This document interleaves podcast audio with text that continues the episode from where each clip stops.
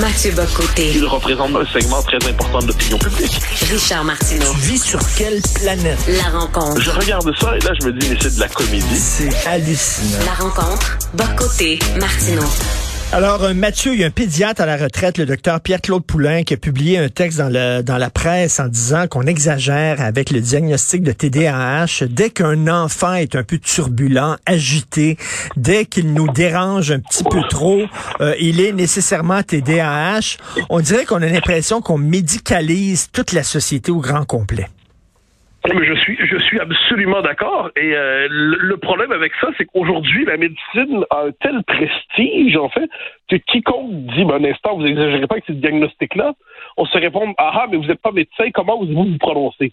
Et là, ce qu'on on a en droit de répondre, je crois, c'est l'extension immodérée du domaine de la psychiatrie, de la psychologie. Autrement dit, la pathologie d'état, la pathologisation d'états mentaux qui était autrefois dans la norme, c'est-à-dire euh, soit beaucoup de vitalité, soit de la difficulté à se concentrer quand on est jeune, soit il y a toute une série de facteurs qu'on pourrait poser. Aujourd'hui, on traite ça comme des problèmes médicaux, et qui dit problèmes médicaux dit traitement souvent pharmacologique. Et là, on a une forme de toute une génération qui est placée sous des pilules, c'est une génération qui est placée sous euh, la, régulation pharmaceutique des émotions et des excès de vitalité. Et le mot TDAH devient, en fait, c'est une catégorie parce que bon, les, les, cadres sociaux se sont décomposés, les familles se sont disloquées, euh, on vit dans une société qui surstimule les uns les autres tout le temps. Alors on décide de, de médicaliser ce qu'on pourrait appeler un fait de société issu de la, de la déconstruction des structures sociales traditionnelles.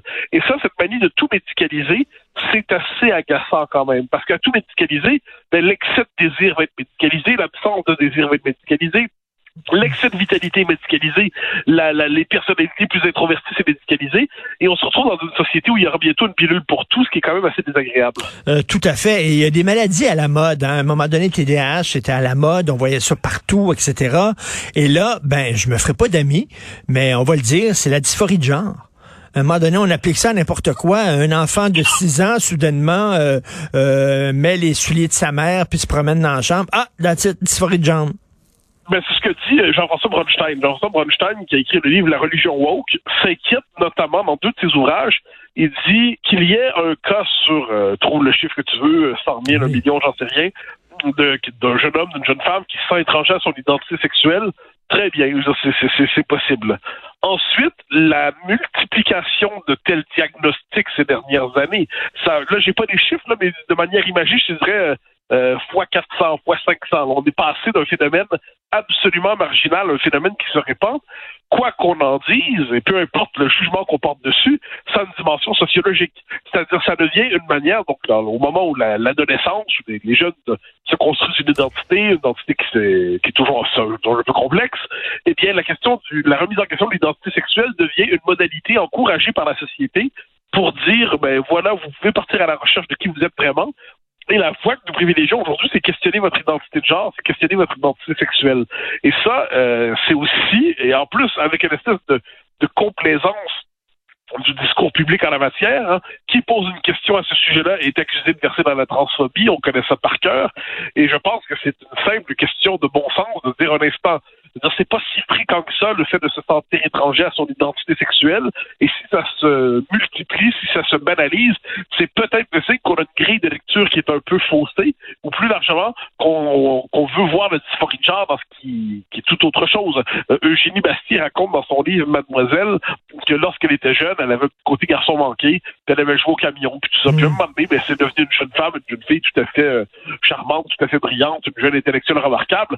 Et selon les catégories d'aujourd'hui, aujourd'hui, on m'aurait probablement diagnostiqué une dysphorie de genre. Elle dit non, c'est simplement que aujourd'hui on veut, on a cette tentation de tout euh, psychologiser, puis dans le cas présent, effectivement, c'est de l'explication commode de l'époque qui donne en plus probablement à certains parents le sentiment d'une originalité remarquable de leur enfant.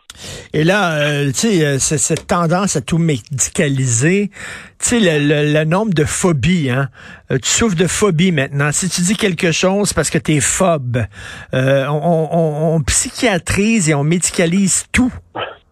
Oui, mais ça, j'avais, j'ai beaucoup écrit sur ça, sur l'abus du concept de phobie, parce que moi, j'avais ça, c'est la phobisation de l'adversaire. C'est quoi une phobie?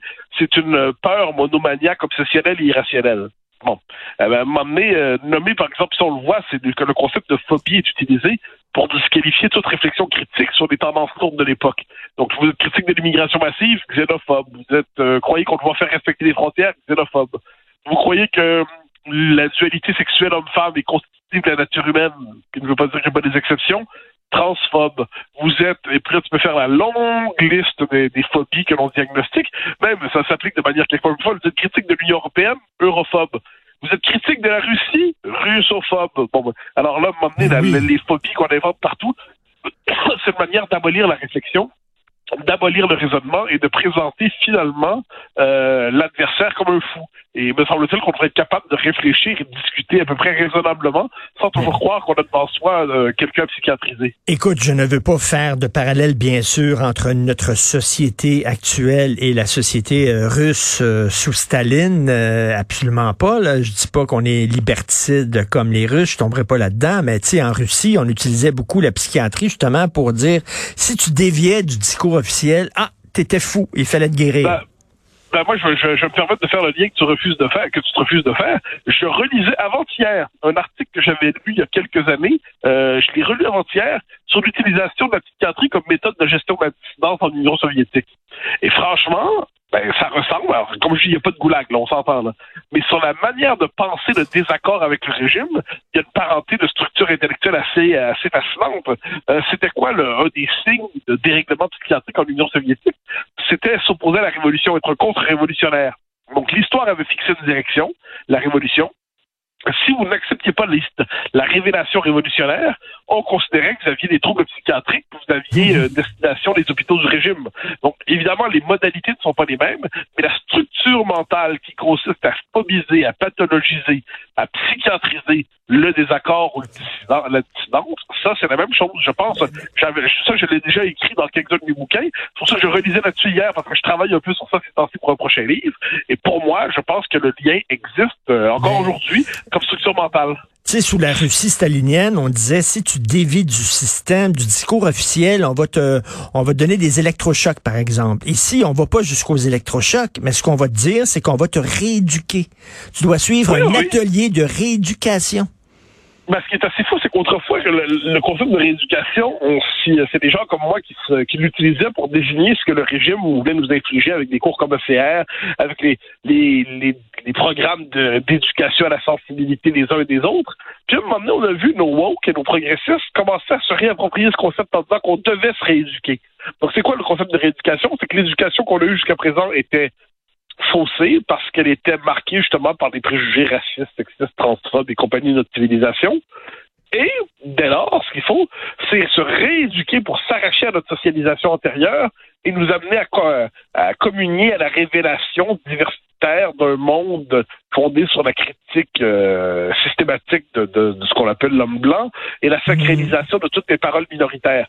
Non, mais c'est ça. Donc, on y est. Mm. Moi, je pense qu'on est dans une époque beaucoup moins libérale, beaucoup moins libre qu'on ne le dit, mais on est persuadé d'être l'époque la plus libre qui soit. Et ça, je crois que c'est un- en matière de, de dysphorie d'époque, donc c'est assez marqué.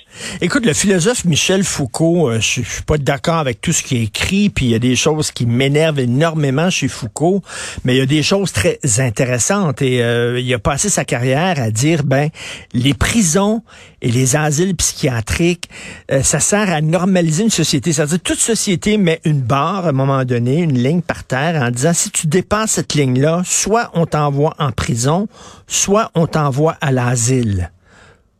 Oui, non, non, Pour c'est- te formater. Foucault, Foucault, Foucault peut être lu. Alors moi, moi, je, j'ai Foucault, c'était une lecture qui m'a passionné quand j'étais plus jeune. Que j'ai, je le relis encore souvent. C'est un peu le, le- pour moi, c'est le nouveau Marx dans l'histoire. Il y a eu Marx qui a fait la synthèse entre la philosophie progressiste et la prétention à la science. Euh, Foucault a fait ça aussi.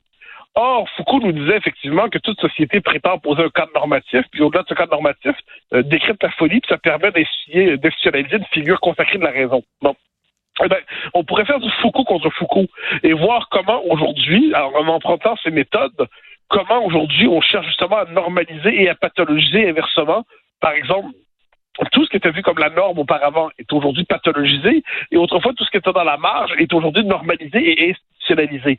Le problème, c'est que ça ne correspond pas à la réalité sociologique de nos sociétés. Donc là, je pas, l'immense majorité des gens aujourd'hui continuent de se voir comme hommes ou comme femmes. Bon. Mais là, avec le nouveau discours sur l'idéologie transradicale, on va dire que ces gens-là sont tous enfermés dans des catégories identité euh, sexuelle pathologique, puis on doit les rééduquer. Donc là, c'est la, la, minorité militante veut rééduquer l'ensemble de la population. Il y a quelque chose là-dedans qui, qui, euh, qui serait là-dessus à nous inquiéter. En terminant, euh, demain, à ton émission de CNews, qui tu reçois, Mathieu? Ah ben, c'est pas, c'est pas sans lien avec ce que tu viens de dire. Je reçois la, la psychologue Marie-Estelle Dupont.